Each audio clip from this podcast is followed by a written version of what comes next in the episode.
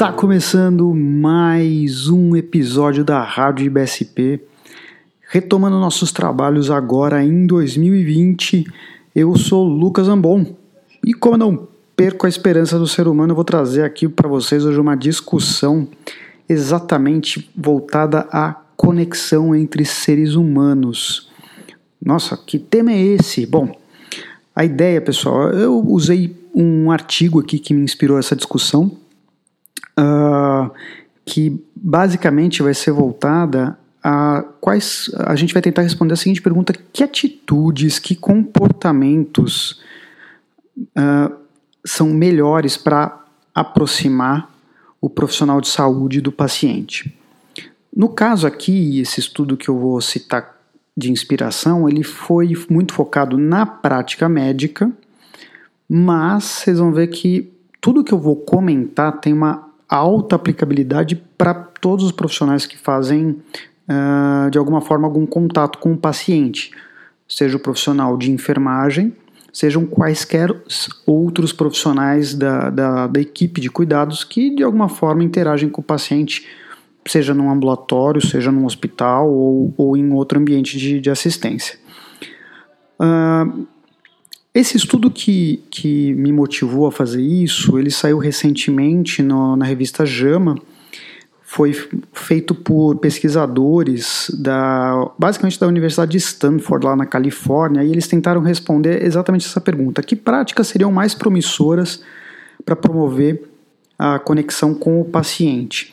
E qual que é o, o ambiente dessa discussão? Acho que é algo, isso está bem claro, acho que para todo mundo, né? Os cuidados em saúde estão cada vez mais impessoais.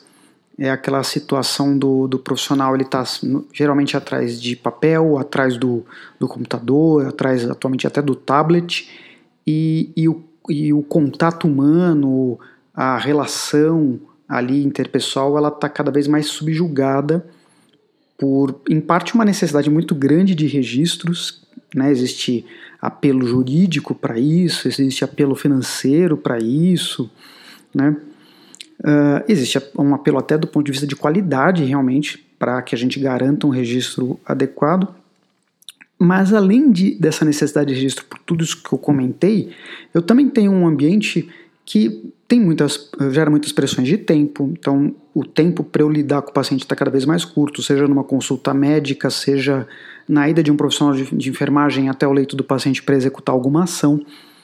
Existem, além dessas pressões de tempo, as, as demandas, que dependendo do ambiente onde eu estou, essas demandas de assistência mesmo são enormes. Vamos, por exemplo, um pronto-socorro cheio, um pronto-socorro lotado. E no final das contas, o que a gente tem é uma situação em que está todo mundo frustrado. Uh, o paciente tem necessidade de se conectar com o profissional de saúde, profissional de saúde, queira ou não, ele tem necessidade de se conectar com o paciente, até pela necessidade que isso tem do ponto de vista prático, o quanto isso impacta para que ele consiga executar suas ações. Então, todo mundo vive frustrado, o paciente acaba tendo uma má experiência, uma insatisfação muito grande, e pelo lado profissional a gente pode entender que isso pode levar a, a uma insatisfação profissional, a burnout, eventualmente até a distúrbios mais é, graves como depressão e ansiedade. E basicamente essa discussão está focada numa coisa muito simples, que é a capacidade que a gente tem de se conectar nessa relação interpessoal. E isso depende muito da presença. E, e, presen e vamos entender aqui presença como algo que é ter a consciência plena naquele momento, ter foco, ter atenção. Né? Vou usar até uma das palavras da moda, né? Você está mindful, né? nesse momento dessa, desse contato humano que tem um propósito para ambas as partes, mas que ainda assim é uma relação humana, mesmo que eventualmente curta. E, e essas esse momento do, do relacionamento interpessoal, dessa conexão interpessoal, é fundamental quando a gente pensa no profissional de saúde, porque é nela que você vai perceber as nuances do paciente, as, necess, as reais necessidades dele, né? Você vai, é, inclusive, é a forma de você construir confiança e respeito.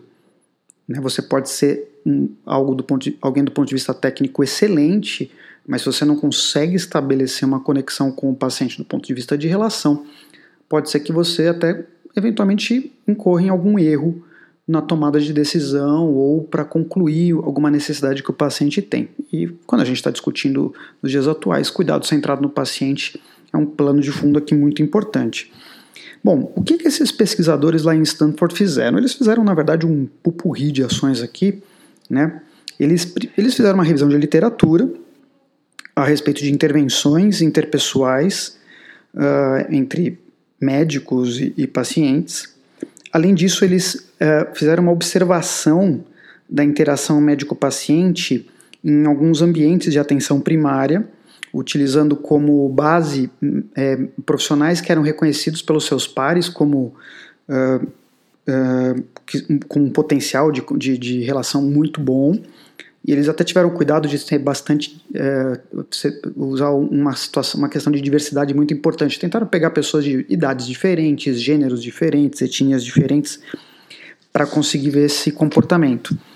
E por fim, eles ainda entrevistaram outros profissionais de fora da área da saúde, mas que têm nas suas profissões uma questão de relacionamento interpessoal muito intenso.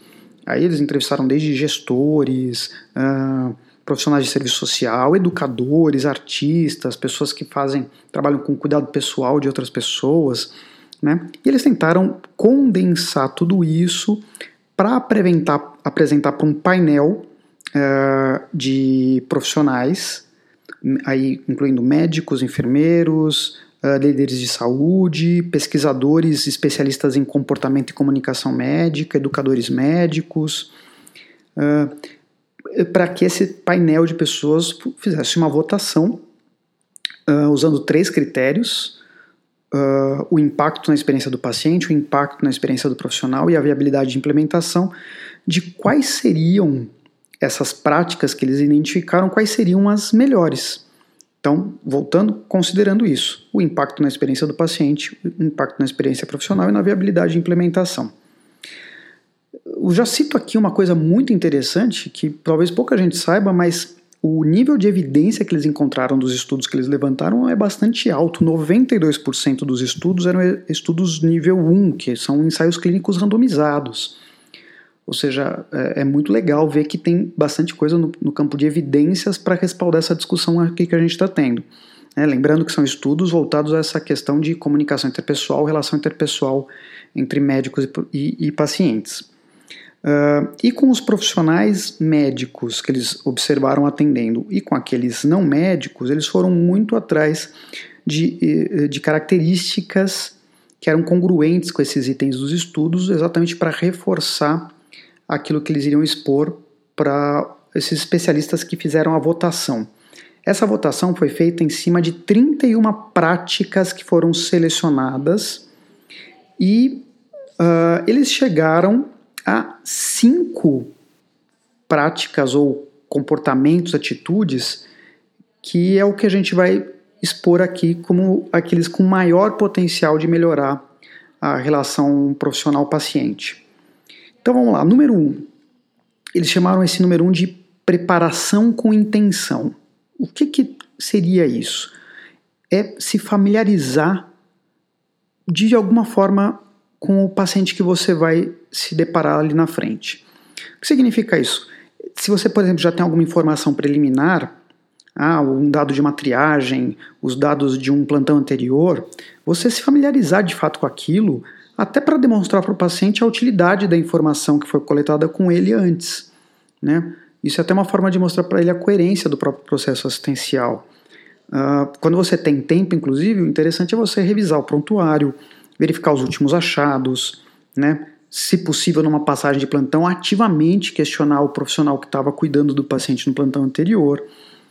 E a segunda coisa, além de se sempre que possível se familiarizar com aquele paciente que você vai encontrar, lembrando, sempre que possível, é, eles comentam muito de você criar um ritual para você focar sua atenção antes de começar aquele encontro. É muito mesmo uma coisa de mindfulness. Né? Eles falam até de, citam alguns médicos que no momento em que param para lavar as mãos antes de atender os pacientes, fecham os olhos, respiram fundo, uh, de fato tentam uh, focar para iniciar aquele atendimento. Então, é uma forma de você criar um pequeno ritualzinho ali na sua, no seu dia a dia, toda vez que você for fazer uma interface com o paciente, meio que para você de fato voltar a sua atenção para aquilo que você vai começar a fazer. Então, esse foi preparação com intenção. O segundo item é ouvir com intenção e de forma completa.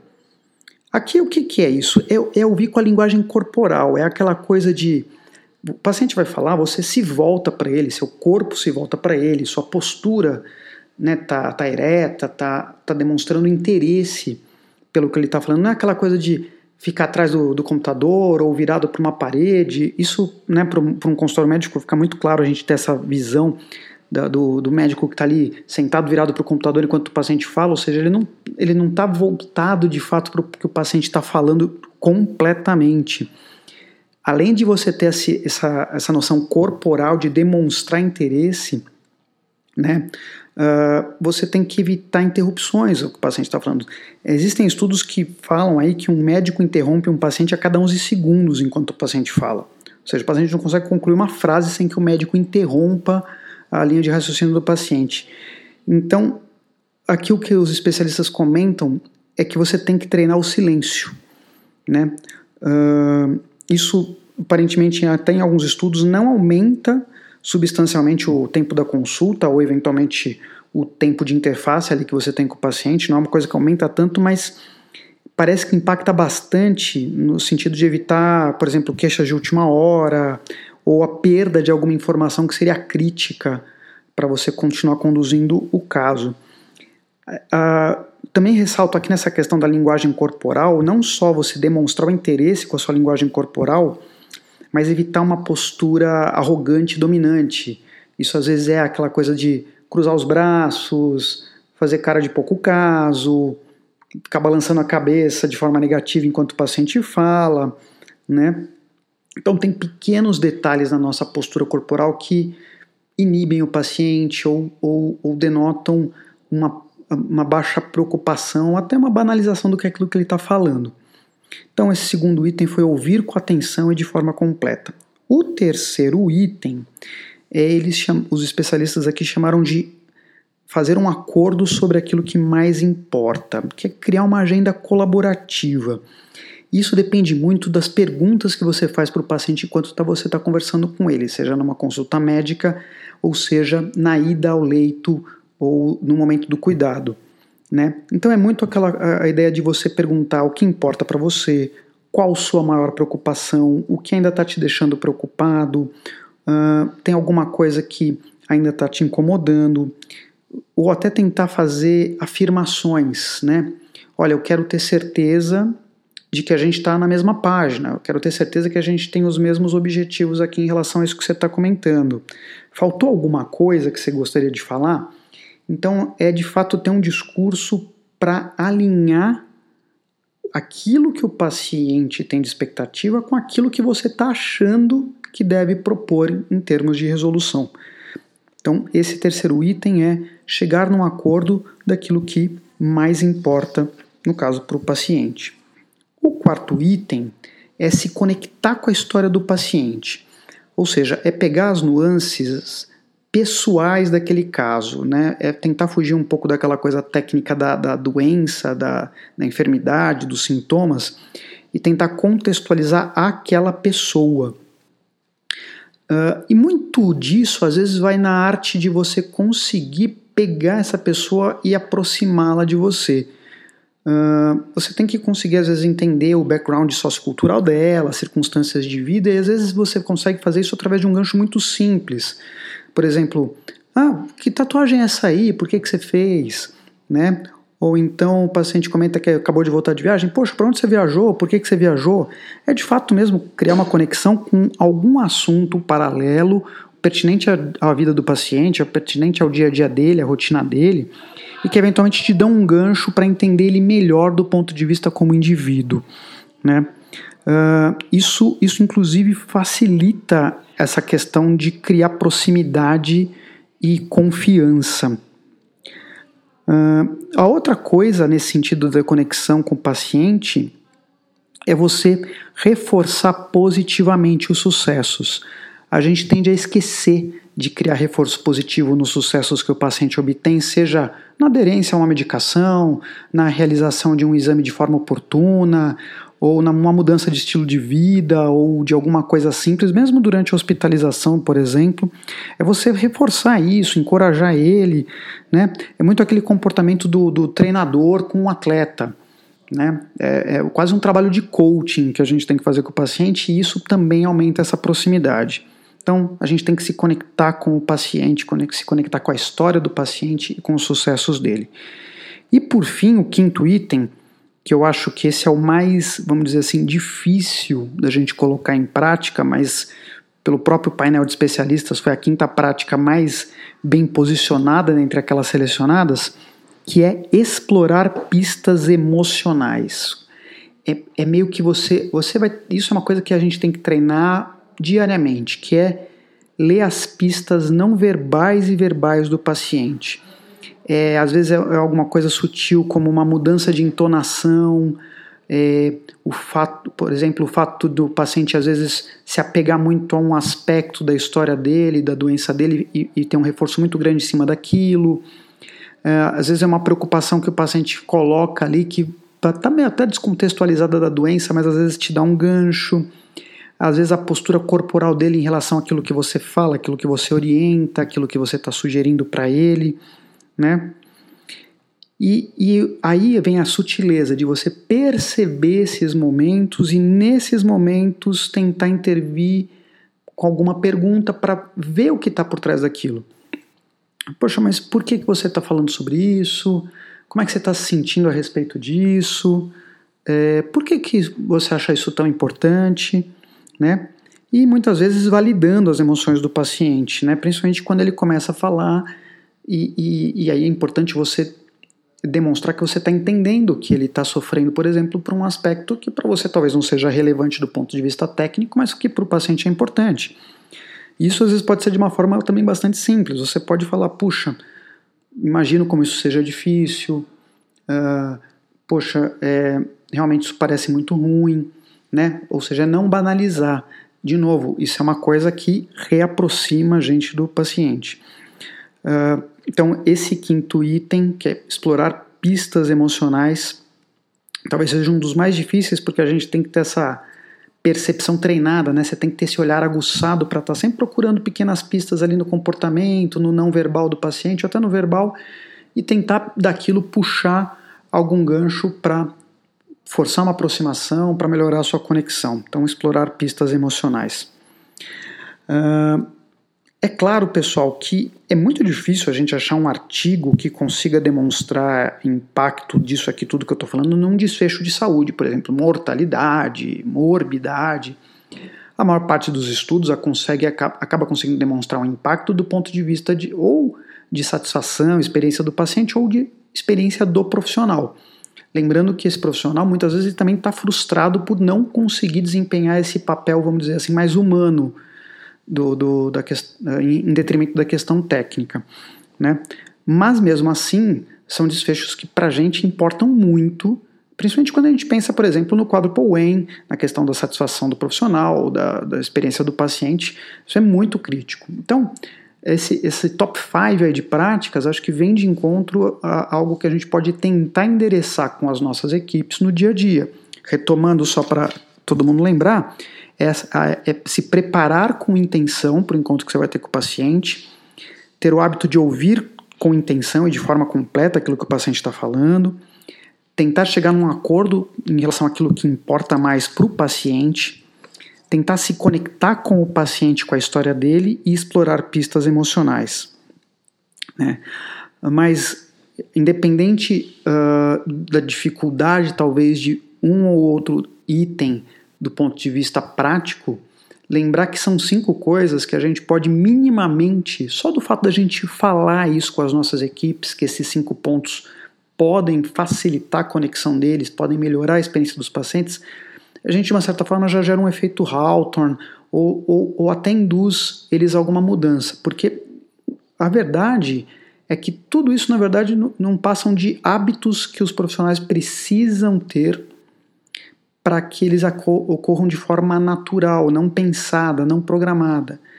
se a gente estiver sempre de alguma forma reforçando isso, eventualmente conseguindo colocar isso numa forma de treinamento, é muito provável que a gente consiga uh, deixar esses, esses profissionais aptos a fazer isso de forma corriqueira no dia a dia, sem precisar pensar que precisam fazer, né? Que talvez seja o maior esforço, é transformar num hábito. Depois que virou um hábito você ter essas atitudes, esses comportamentos, a coisa corre de forma muito natural. Espero que tenham gostado dessa discussão. Eu acho altamente pertinente, fantástica. Uh, vou deixar depois aí no link do, do podcast uh, o, o, o link para o artigo original, caso alguém tenha interesse de ler. E eu vou ficando por aqui. Aguardem os próximos episódios da rádio, entrevistas e discussões que em breve vão subir no ar. Obrigado pela audiência, pessoal, e até o próximo episódio. Um abraço.